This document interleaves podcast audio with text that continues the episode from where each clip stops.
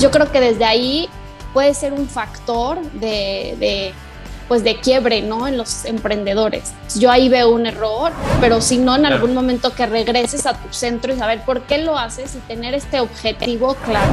Yo creo que eso fue lo que nos falló, o sea, hablando yo a nivel Pai, y lo hablo como en general para los que nos estén escuchando, pues es muy importante que cuando inicies este emprendimiento visualices dónde te ves en un futuro. ¿Alguna vez te dijeron que eres de la generación que viene con otro chip? Llegó el momento de utilizar ese chip. Aquí no contamos historias, las creamos, opinamos y lideramos. Porque no hay expertos para solucionar lo que está pasando, inexpertos como tú y como yo Estamos hablando de los obstáculos que estamos seguros a diario vives. Bienvenidos a Inexpertos. México está repleto de colores y formas únicas que no encontramos en otro país, donde lo que nos representa como mexicanos es la gran diversidad y el arte del que somos parte día con día. Nuestra invitada de hoy representa eso a través de su emprendimiento ella es Karen Rodarte, mejor conocida como una de las fundadoras de la marca de cosméticos Pai Pai, la cual lleva más de siete años creando esos productos con ese toque mexicano artístico que las distingue de cualquier otra marca. Muchísimas gracias Karen por acompañarnos en este episodio a distancia de, Inexpertos Podcast. Muchas gracias Isma. No, yo feliz de estar aquí.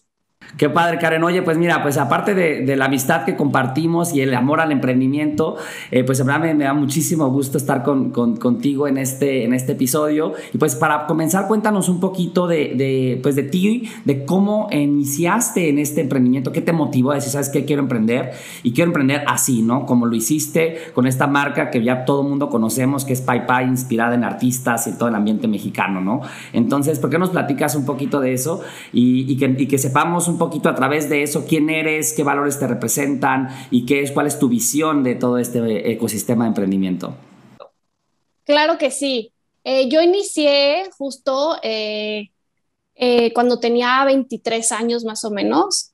Justo iba terminando de estudiar un semestre en Bogotá de artes plásticas y tenía muchas ganas, traía justo toda esta idea creativa, iba llegando de un semestre del arte, siempre me ha gustado mucho pintar, siempre me ha gustado mucho el arte, siempre quise estudiar artes plásticas, al final estudié diseño integral, pero justo las artes creo que fue algo que me motivó a empezar.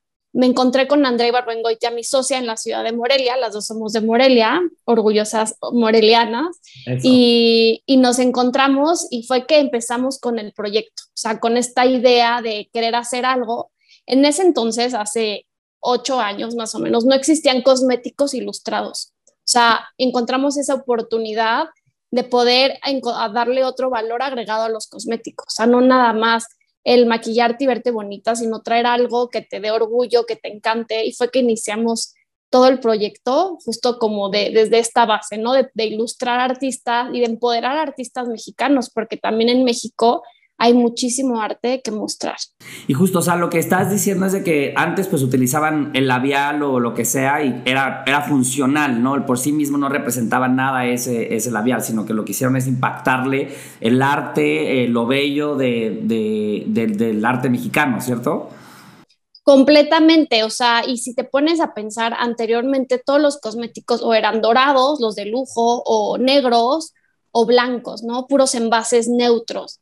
Y hoy en día ya puedes encontrar muchas marcas con maquillajes ilustrados. Entonces, justo esta fue nuestra propuesta de poder, y no nada más ilustrarlo y ya, o sea, sino contar estas historias atrás de cada artista y artistas de toda la República. Hemos trabajado con artistas de toda la República y eso es lo que más nos enorgullece porque tenemos artistas del norte, centro, sur del país y han sido desde ilustradores digitales, eh, artistas plásticos, fotógrafos, eso nos gusta mucho. Oye, pues este ya es un emprendimiento que, como decíamos, lleva más de siete años en operación y que pues ha crecido eh, año con año, que lo cual es, está muy padre y es una gran noticia. Pero imagino que has enfrentado grandes retos, evidentemente, al arranque, en medio e igualmente hasta hacia el final, con un contexto pues, de pandemia, de igual de una demanda no tan, no tan grande, deprimida o lo que sea. Sí, ¿por qué no nos platicas un poquito de que cómo han sido estas etapas de evolución, tanto personalmente, de cómo tú al frente de la marca has, has llevado eso y cómo la marca también ha, tenido esa, esa evolución. Yo creo que las etapas de emprendimiento son súper interesantes. Eh, inicias emprendiendo sin tener un objetivo. O sea, sí, sí sabes cuál es tu modelo de negocio, sí sabes cuál es tu producto o servicio, pero no tienes un objetivo más allá. Son objetivo a tres, cinco años. Yo creo que desde ahí puede ser un factor de, pues de quiebre, ¿no? En los emprendedores. Yo ahí veo un error y lo, y lo digo porque a nosotras nos pasó, iniciamos como con todo este concepto increíble PayPay, pero no teníamos esta proyección financiera cinco años y no teníamos esta visibilidad a dónde íbamos. Entonces, yo creo que fueron tres, cuatro años que un poco nos perdimos, nos ayudó mucho en posicionamiento de marca, o sea, nos posicionamos, hicimos muy bien lo que sabíamos hacer, que era el diseño, la creatividad, o sea, todo el marketing lo sabíamos hacer y lo hicimos muy bien, pero no nada más se trata de eso, sino también viene atrás toda esta fase y todo este, este modelo financiero que no todos los emprendedores, emprendedores empiezan con él. Yo creo que estas fases son súper importantes porque te dan esta visibilidad hacia dónde vas con números. Yo creo que eso fue lo que nos falló, o sea, hablando yo a nivel PayPay, y lo hablo como en general para los que nos estén escuchando, pues es muy importante que cuando inicies este emprendimiento visualices dónde te ves en un futuro para que traigas atrás estos números, ¿no? O sea, todo lo grafiques y, y, y lo numeres para saber pues dónde vas a estar, porque iniciamos con esta, sí, este amor, pasión y sí voy a hacer y pero se queda ahí, sigues operando y sigues trabajando con esta emoción, pero, pero empiezas como este árbol con las raíces hacia todos lados sin un camino y una dirección. Entonces, creo que eso es algo del emprendimiento muy interesante. Sí, justo que lo que pasa, como tú lo bien dices y que, te, que dices que te pasó, es de que inician los emprendedores con su creación, porque al final crean algo, un producto, un servicio nuevo, del cual le ponen toda la energía, pero no tienen una estrategia de negocio, ¿cierto? O sea, no tienen una estrategia de negocio en lo que dice, bueno, ¿cómo están mis números de inventario? ¿Cuáles son mis canales de venta? ¿Cuál es mi tema de expansión? ¿Qué inversión voy a necesitar? Como que, digamos, las cosas menos divertidas o más aburridas eh, que se necesitan para que un negocio sea exitoso y pueda crecer, ¿cierto? O sea, porque... Completamente. Te, te, envuelves en el día a día y pues tú estás creando, creando y vendiendo y ves tu marca crecer, pero sin estrategia, ¿no? Completamente, es un tema completamente estratégico y que no nos enseña, no tenemos las bases de, las, de la estrategia. Entonces creo que es importante como emprendedor pues que aprendamos, que empezamos a leer, a escuchar justo podcasts como este y que y, que podamos visualizar dónde nos vemos para poder tener esta estrategia y este camino correcto y no empieces a crecer con las ramas por todos lados, las raíces, y ya después desenredarlas está cañón. Oye, ¿y tú cómo, o sea, entiendo que pues, es una jornada de ese aprendizaje, pero al final, eh, ¿tú cómo, o sea, cómo diste ese paso hacia de, sabes qué, ok, ya eh, creamos, hicimos todo un posicionamiento, ¿cómo diste ese paso que ahora, bueno, vamos a sentarnos en la estrategia, ¿no? La estrategia para poder así crecer la marca, ¿no? De manera ordenada, si lo quieres, y no desorganizada, como dices, en muchas ramas. ramas. Yo creo que también existe después la otra fase, que es la de pedir ayuda, asesorarte, eh, pedir mentorías, consultorías, y fue la que nosotros en su momento acudimos. Estuvimos en una academia de negocios que se llama Victoria 147 y nos ayudó mucho a ordenar, o sea, ordenar la casa tal cual, ¿no? Ordenar nuestros números, ordenar nuestra visión, entender pues quién era la marca, ¿no? O sea, ¿por qué lo estábamos haciendo? ¿No? Sabíamos que teníamos un producto, ¿no? Pero ¿por qué lo hacíamos? Eso nos ayudó mucho. Entonces, también creo que es algo importante que en algún momento el emprendedor, que o lo ideal sería que lo hiciera desde un inicio, ¿no? Pero si no, en algún momento que regreses a tu centro y saber por qué lo haces y tener este objetivo claro. O sea, a nosotras nos ayudó muchísimo esto, entrar a esta academia de negocios, porque, o sea, fue de gran ayuda y estuvimos ahí yo creo que unos tres años. Buenísimo, pedir ayuda es un gran componente de cualquier parte de tu vida personal, profesional y demás, pues que siempre es válido, ¿no? Oye, Karen, platícanos, platícanos algo muy interesante que no le pasa a muchos y que a muchos emprendedores, pues evidentemente tienen ganas, es de que ustedes participaron en Shark Tank, ¿no? O sea, y que fueron muy exitosas y que les dieron una oferta. Platícanos un poco la, la experiencia y cómo se vive eso, pues desde el set, desde todo el proceso y cuál fue, cuál fue su sentimiento y su experiencia de eso.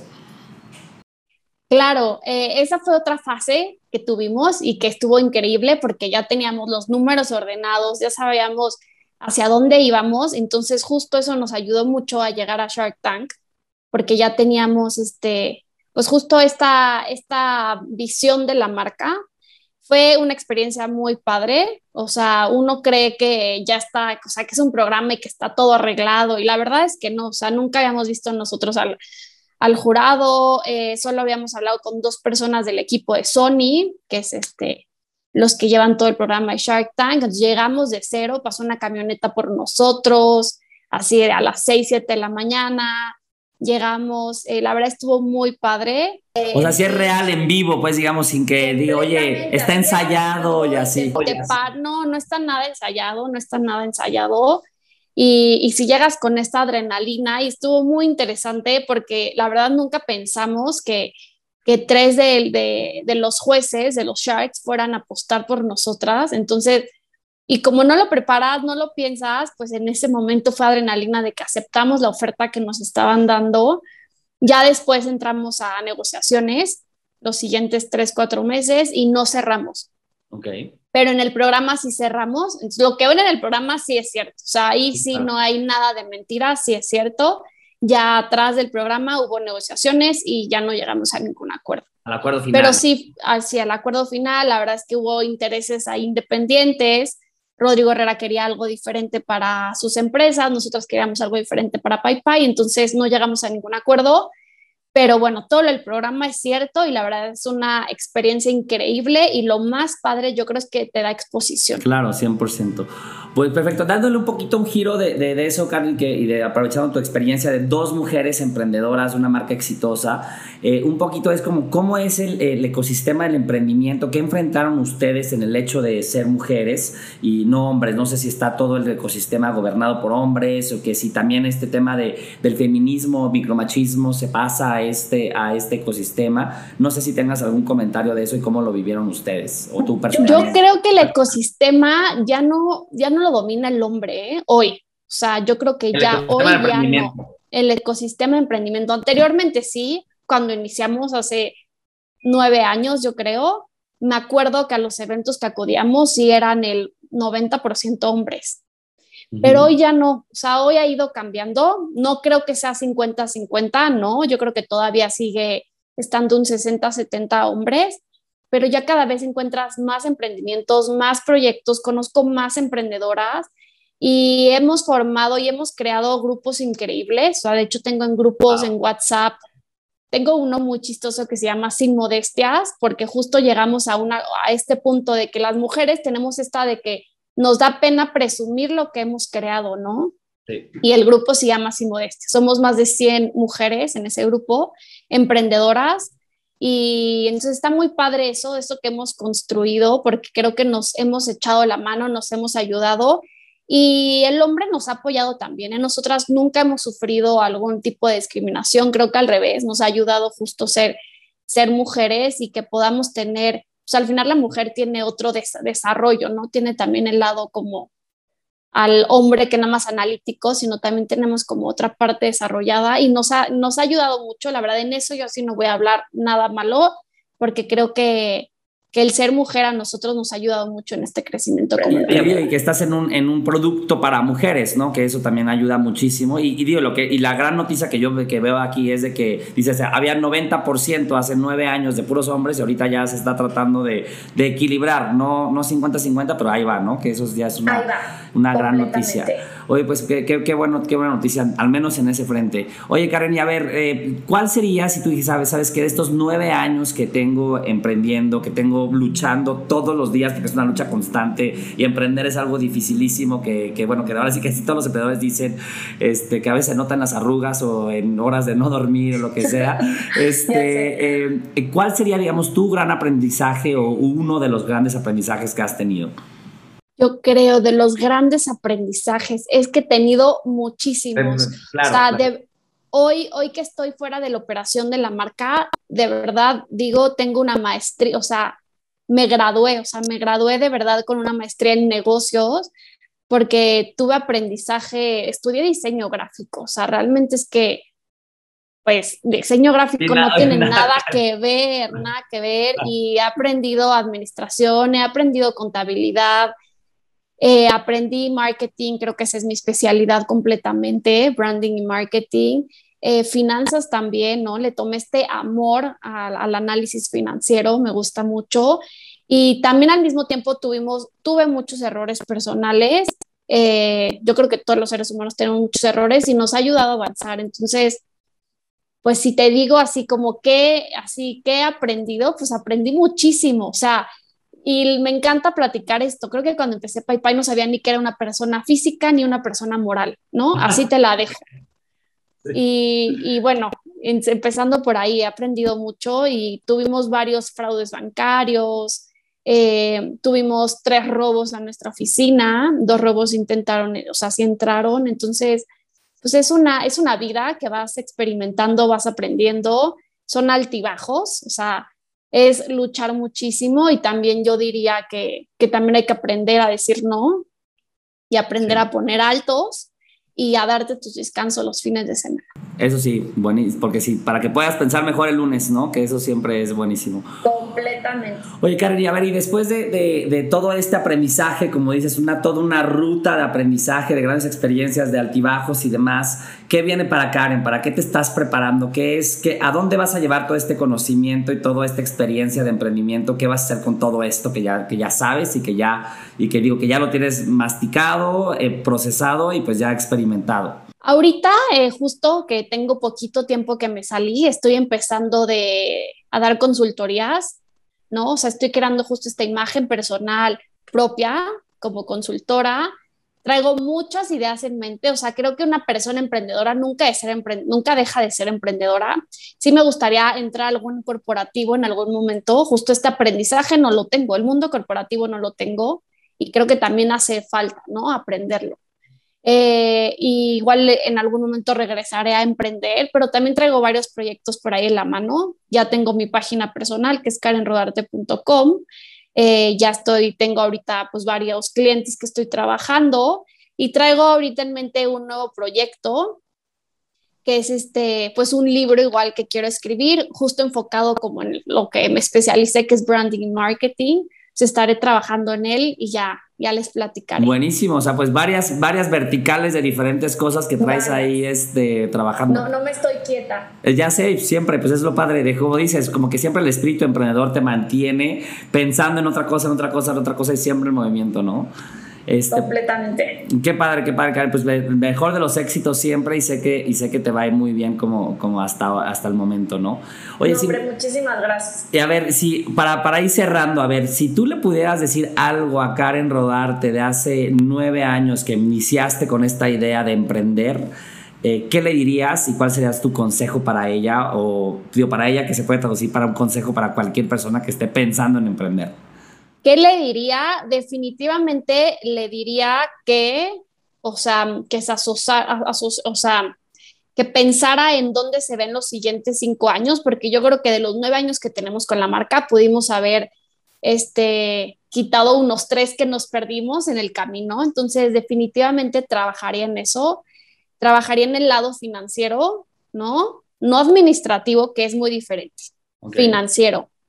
Eh, y yo le diría eso, sé, como dices, es lo más aburrido, quien no estudió finanzas y está emprendiendo es quien lo que menos se quiere meter, pero hoy lo digo, es lo más importante, o sea, de verdad es lo más importante. Justo ahorita me estoy enfocando en los proyectos que traigo, en enseñarles justo la importancia de las finanzas y yo creo que eso es lo que les recomendaría. Es aburridísimo, pero por eso hay gente que se dedica a eso, ¿no? O sea, no tienes por qué este, pues hacer algo que no te gusta, si puedes asesorarte, pedir ayuda. Y pues por eso existen los financieros. Justamente, pues gran consejo justamente que tenemos que empezar un plan con un plan financiero, ¿no? Si aunque tengas un productazo, tienes que tener un plan financiero atrás. Este, que, eso, que, eso, que eso es 100% de acuerdo contigo. Pues mil gracias Karen por tu participación, pero antes de despedirnos me gustaría uh, que hiciéramos la dinámica de inexpertos con nuestros invitados. Es algo muy breve, que tienes que contestar tres preguntas y con lo primero que se te venga a la cabeza, ¿no? Entonces, lo primero que se te venga a la cabeza, te voy a hacer las tres preguntas y a ver qué, a ver qué nos respondes. La primera pregunta es, ¿qué te inspira? Me inspira crear. Crear, crear y desarrollar. Súper, muy bien. Eh, la segunda pregunta es, ¿cómo usas a favor la inexperiencia de un emprendedor y la experiencia adquirida ya hasta el momento? ¿Cómo uso a favor? Pues yo creo que lo uso para, pues darme a conocer, ¿no? Y para platicar esta experiencia a la gente que va empezando. O sea, lo uso de esta manera. Súper, súper, claro. Eh, y la última es que si en tres segundos pudieras cambiar algo, ¿qué sería y por qué? Qué fuerte. Eh, en tres segundos pudiera cambiar algo.